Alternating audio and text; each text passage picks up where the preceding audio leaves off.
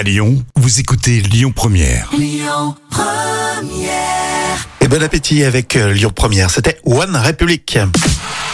L'actu des célébrités avec Amy Winehouse, une chanteuse avec une voix exceptionnelle évidemment. Alors on a des nouvelles de son euh, biopic, euh, Jam. Oui, Amy Winehouse va bientôt renaître sur grand écran avec le film Back to Black. Il est réalisé par Sam Taylor Johnson. Et l'info, c'est qu'une première photo de l'actrice qui incarne Amy Winehouse a fuité. C'est la Britannique Marissa Abella.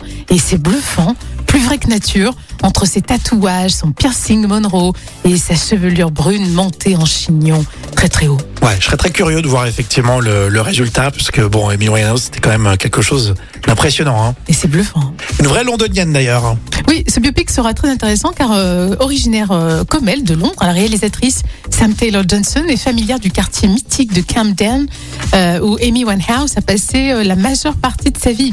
D'accord, je crois qu'elle était euh, plus dans la cambrousse. Non, tu vois, je me suis trompé. D'accord. T'as dû confondre avec je sais pas, Une petite euh, starlette. voilà ça. local. Donc Amy Winehouse, c'est la même que Amy Winehouse. oui, c'est ça, Amy Winehouse. On Bon. dit pas Winehouse.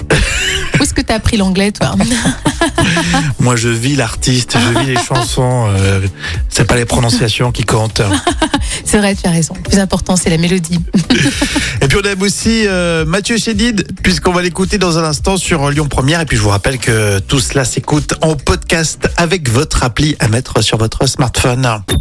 Écoutez votre radio Lyon Première en direct sur l'application Lyon Première, lyonpremière.fr et bien sûr à Lyon sur 90.2 FM et en DAB+.